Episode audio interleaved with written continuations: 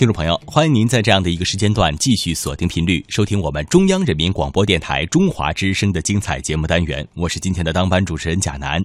那么在这一时段的开始，我们要听到的是本台记者付纯采访中国音乐家协会副主席、新疆音乐家协会主席、新疆艺术剧院木卡姆艺术团团长、著名维吾尔族作曲家、指挥家努斯勒提。瓦吉丁的录音剪辑。他是一位热情的老人，他是一位谦和的智者。他行走在新疆广袤的大地上，用音符书写着对这片土地的深情。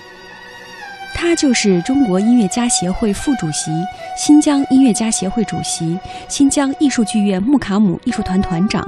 著名维吾尔族作曲家、指挥家努斯勒提·瓦吉丁。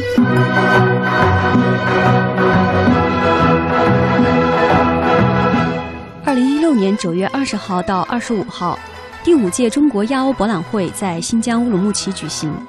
在亚欧博览会正式开幕之前和博览会活动期间，有多场文艺演出在乌鲁木齐上演。九月十七号晚上，新疆人民会堂座无虚席。马友友与丝绸之路巡演音乐会在这里上演。九月二十号，第五届中国亚欧博览会中外文化展示周开幕式在新疆乌鲁木齐举行。原创大型鹦鹉诗画《穆卡姆印象》在新疆艺术剧院穆卡姆剧场与观众见面。九月二十一号，大型实景民族歌舞秀《千回西域》在昌吉新疆大剧院演出。刚刚说到的这三场不同风格的舞台作品，都与一个人有关。这个人就是中国音乐家协会副主席、新疆音乐家协会主席、现任新疆艺术剧院木卡姆艺术团团长的著名作曲家、指挥家努斯勒提·瓦吉丁。那我从音乐学院呃天津音乐学院毕业以后，那么就学的作曲，学的作曲指挥嘛。我毕业以后就回到了新疆。那，我很喜欢新疆这块沃土，更喜欢新疆的各民族的音乐。它也是我们这些搞创作的人来讲，它也是取之不尽的源泉，民族音乐的源泉。所以这几年也做了一些作品。那么我在音乐学院毕业以后，呃，大部分都写的是一些多声的，就是交响乐之类的这样的一些作品，包括合唱啊，包括一些管弦乐曲啊，交交响诗啊，交响组曲，做了一些这样的。创作，那么我想，新疆民族音乐那么丰富，那么以前也王老梅老先生不断的传播给国内外，大家都很喜欢新疆的音乐，喜欢新疆的歌。嗯，那么像故乡那也是我在八一年在全国首届交响音乐评比啊，有一个获奖作品。当然从现在看起来似乎简单了一点，但是那时候从创作上来讲。嗯，就是带着这种朴素的感情啊，对故乡，呃，各族人民的一种深深的一种感情吧，民族感情。那么这样这样一个，就创造类似这样的些叫多声的交响音乐作品。现在我们要听到的正是努斯勒提瓦吉丁创作的《故乡》。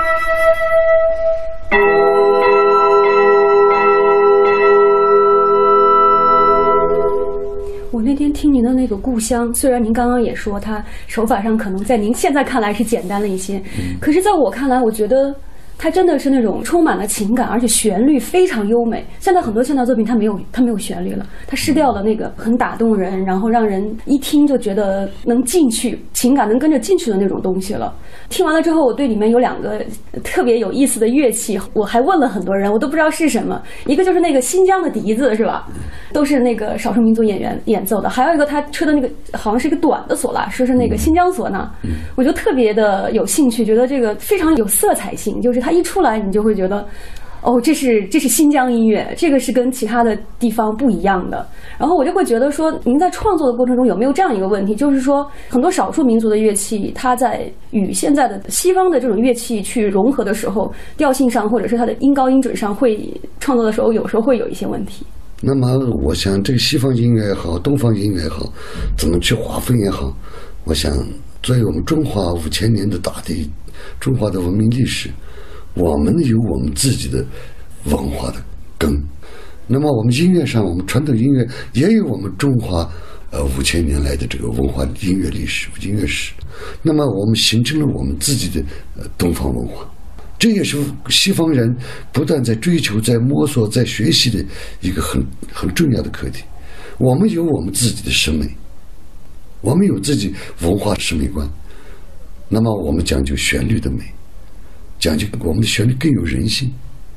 这个关于民族音乐、民间音乐好，这个我们东方的文化音乐好，我们的这个旋律写作、这旋律的这个传播与感情的这个这条方式，我想这个也是世界音乐史当中不可缺少，它也占有一定重要地位。那现在你说西方很多音乐，包括西方美国很多大片出来的音乐，不都是带着传统性质的东西，曲调也非常明显。那他的既然现代音乐那么，那为什么他现在的在他的文化产品当中为什么不用？用的并不多，我认为这。你像音乐剧的表现，猫剧啊、悲惨世界等等这些现代所谓的时尚的这些文化样式、艺术样式，他用的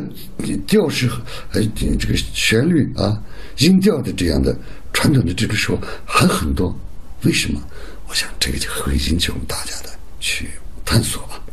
音乐必然是要人去感受的，要能感受到他的，嗯，他心灵当中的那种呼唤。乐器它就是工具，不管是钢琴，不管是绕阿普，不管是手鼓，或者干是各种打击各种乐器，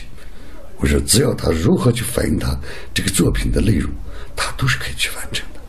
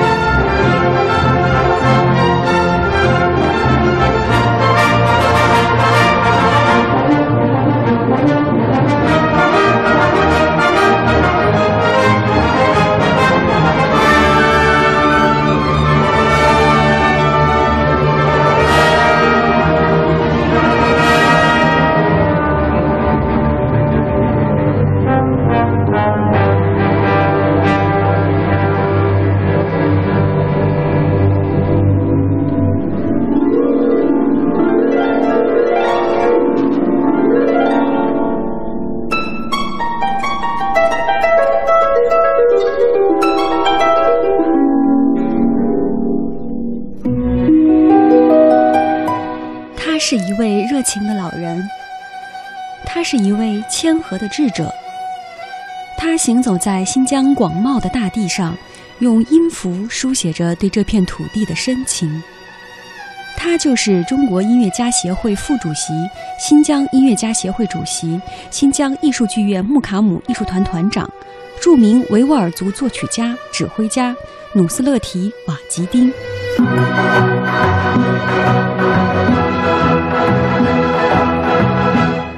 大型室内实景民族歌舞秀《千回西域》是一部立体全景式的主题演出剧目。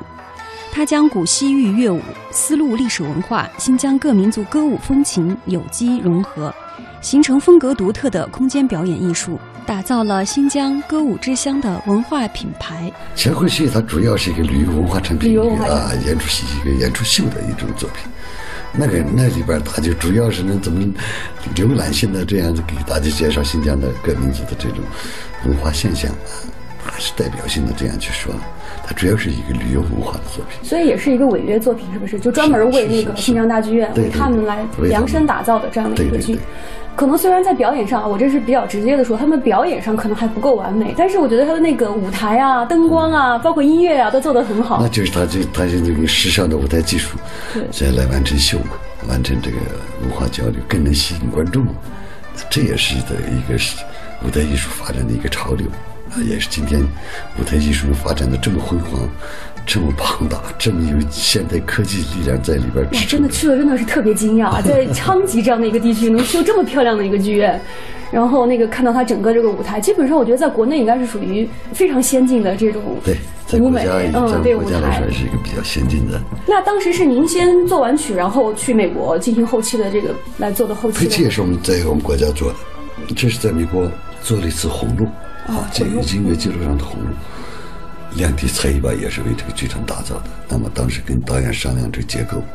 先确定了他的这个表演的结构，去打造了这个《千回西域》这样一个作品。作为千回西域音乐创作团队的核心人物，努斯勒提·瓦吉丁将传统西域音乐元素进行再创作，使这部舞台剧焕发出独特的音乐魅力。千回西域的制作方还力邀《加勒比海盗》《珍珠港》等著名影片的音乐制作人克劳斯·巴德尔特完成后期混音制作，让音乐更具震撼力和感染力。现在我们听到的就是《千回西域》的音响片段。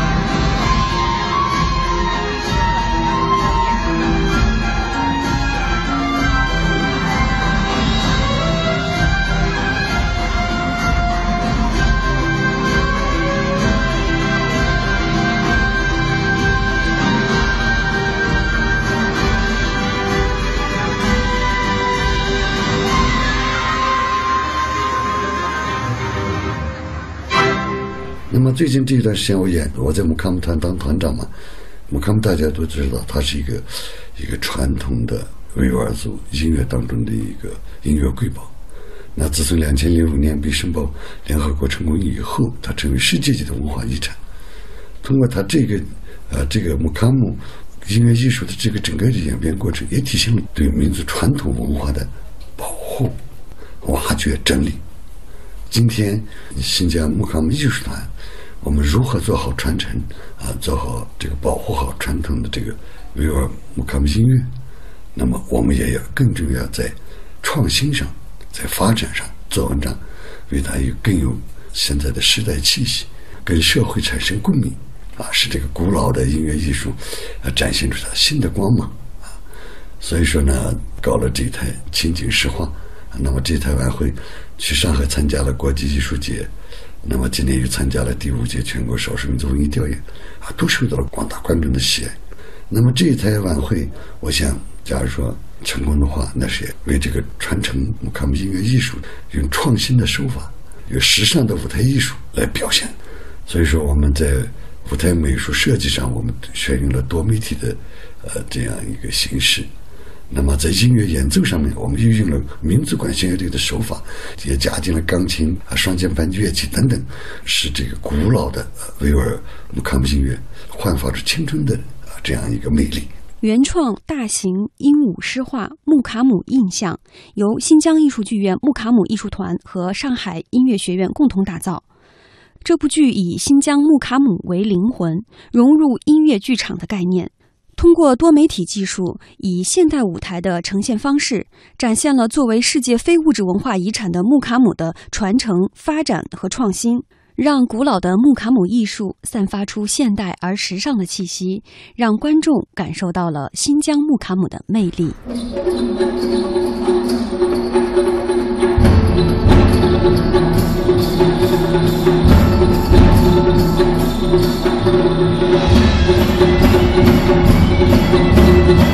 我觉得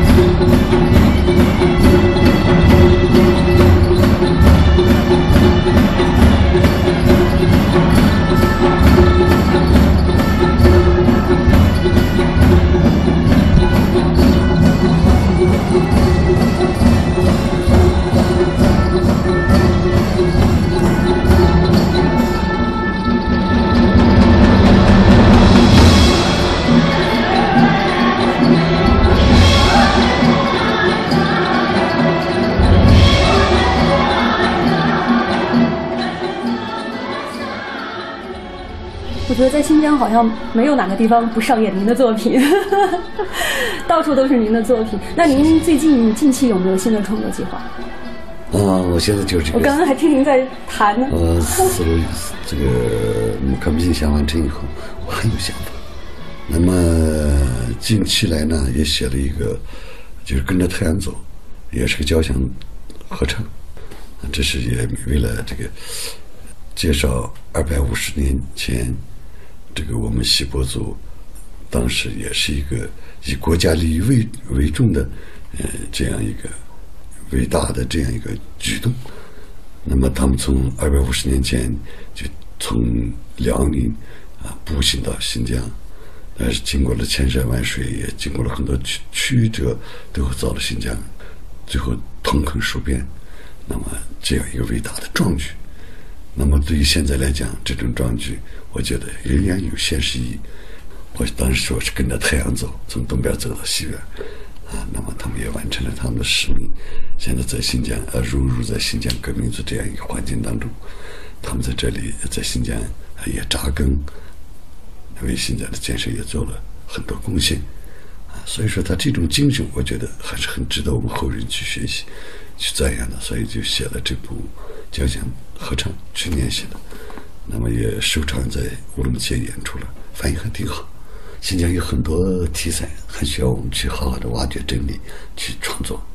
啊，包括我刚才说到的西迁跟着太阳走，嗯，啊，还有东归，啊，大家知道托儿霍的蒙古族，东归英雄传，东归英雄传，那也是很爱国主义的一个正能量的一个题材。将来这些都得做，这些事情，这些伟大的事件都发生在西域。那现在中央一直在讲“一带一带一路”，啊，那真是有它深远的意义。它为中华大地的繁荣发展，为我们经济的不断的昌盛，我们仍然在坚持“一带一路”，仍然在讲文化的融合、文化的发展和世界各地人民的交融。这我想还是很一个伟大的战略思想。